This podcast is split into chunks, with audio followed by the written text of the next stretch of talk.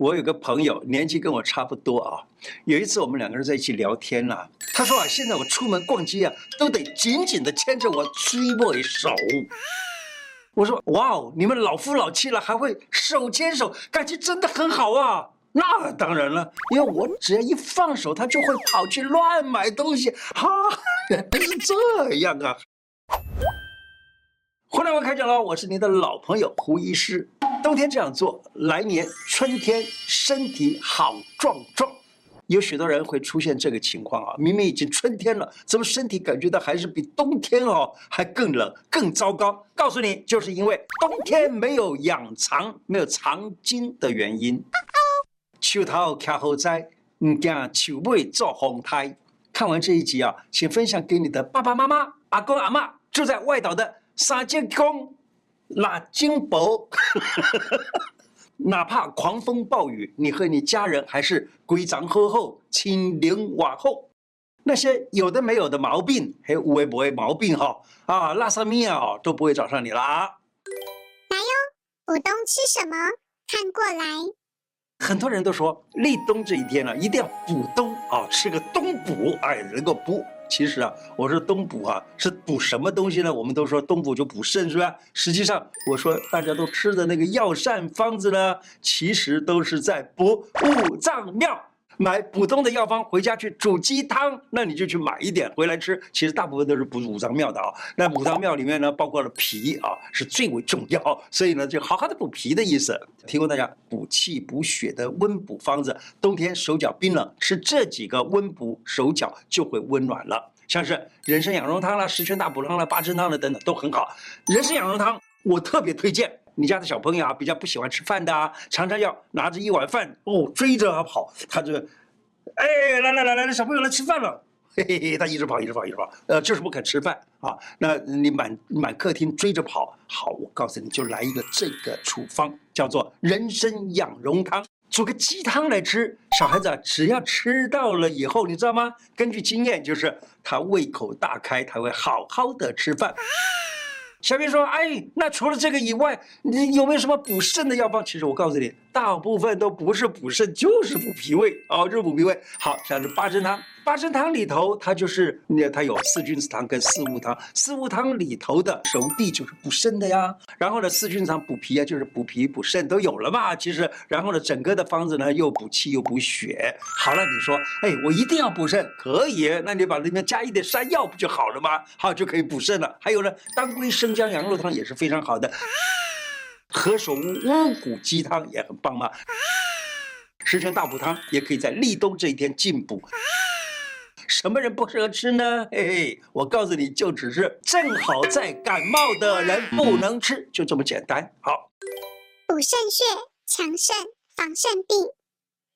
冬天补肾的穴道，冬天啊，你吃食物不一定是吃补肾的食物，但是呢，冬天也不一定说非得补肾，但是至少你要记得不要把肾给强害了。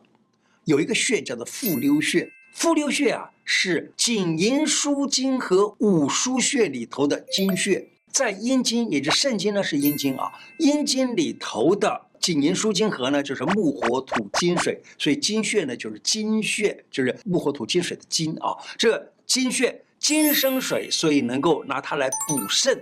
那这个复溜呢，它就是能够补肾的一个很好的穴道。那么你只要在那个地方这样轻轻的拍一拍、拍一拍、敲一敲，或者是你甚至于拿一个按摩棒在那按摩按摩，都能够达到补肾的效果。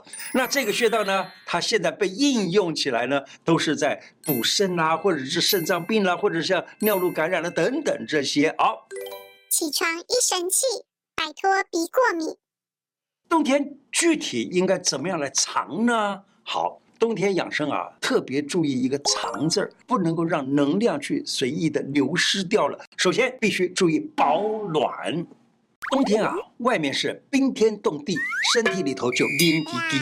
你是那种换衣服的时候要靠勇气来支撑，起床的时候要靠爆发力的人吗？我告诉你，穿背心别急着下床。天气冷，早上一起来，第一件事情把背心先穿起来。告诉你，赶紧穿上背心，绝对正确。到现在我才知道啊什么叫背心哈。我们穿那个背心呢，你看背跟心啊要护住了，让它不发冷了，这个人就不容易咳嗽，不容易打喷嚏，不容易流鼻水，等等等等。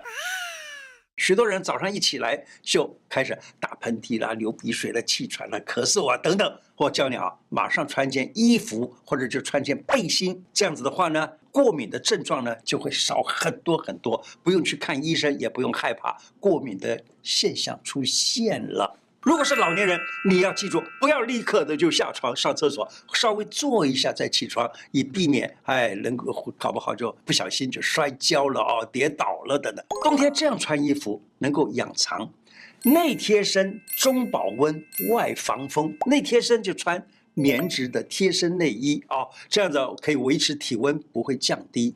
中保温就是说，在中间穿的衣服呢，要把温度保留在身体里头，不外散。外头要防风的衣服呢，就是挑选那个外套啊，它的纤维要比较密一点，能够防风。还有出门逛街，把水尾手藏在你的手里头，这跟冬天养藏有什么关系啊？一来温暖双手。二来，夫妻感情如果融洽，有助于舒缓压力，生活就容易有幸福感。围巾护三穴，赶走冬天病痛。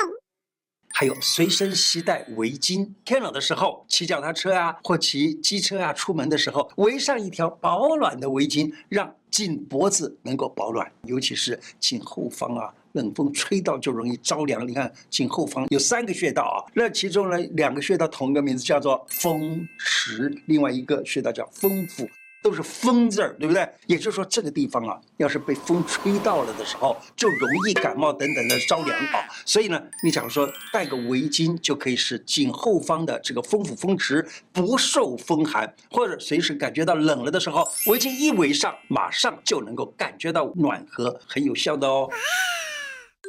睡前泡脚按一穴，强循环补肾。还有就是晚上要睡觉之前呢，最好能够用热水泡个脚。睡觉前差不多半个小时的时候啊，用热水泡一泡脚，大约泡个十五二十分钟。好，同时呢，按摩按摩脚底下的那个叫做涌泉穴了等等，按摩一下，那么就能够促进血液循环，能够温阳而补肾。呃，好好睡觉。晚上十点钟到十点半这个时候就上床睡觉，不要熬夜，防止伤到你的阴。药补不如食补，食补不如睡补，对不对？好，睡眠是第一大补。冬天失眠的人，怎么样能够让你好入睡呢？那你还在数羊吗？嘿，我们小编说啊，他的室友啊，失眠的时候会数羊，而且他画面里的羊群还是有栅栏的呢，那羊群还会排队耶，哦，真的好玩啊。避免寒凉食物偷走你的能量，饮食上要避寒就温，这也是古时候的书里都提到的，避寒就温，给身体增加热量啊，增加能量。有人就这样讲啊。冬天我照样吃冰，干嘛要避寒就温？又不会怎样。所以啊，其实啊会啊。我告诉你，现在有不少的年轻的美眉来找我，给她调理身体。嘿，一看就是太虚寒了。所以呢，你还是注意不要吃冰冷的，要让自己的身体温暖一点才好。在冬天的时候，怎样能够避寒救温呢？喝温开水，吃温热的食物。早餐是第一餐，要吃温热的食物，别吃什么油格啊、沙拉什么水果啊当早餐，不但没有办法产生热量，还能够使身体变得更虚寒，这样你真正的可以当个名副其实的冰山美人。过度出汗，害你阳气外散。冬天这么冷，就是要做一些剧烈运动，让身体暖暖的。很烫哦，冬季要避免剧烈运动，别出太多汗，大汗淋漓会使阳气外泄，而且呢，汗多了的话，又会从你的身上把那个热气都给带走，这样就不利于冬天的养藏。冬天早上天气很冷，高年级生啊，或者有所谓的心血管疾病了，有慢性病的了，千万别在天没亮就出去运动，可以晚一点好吗？等太阳出来了，天亮了，温度稍微暖和一点再出门运动。冬天养生，教你藏好藏满。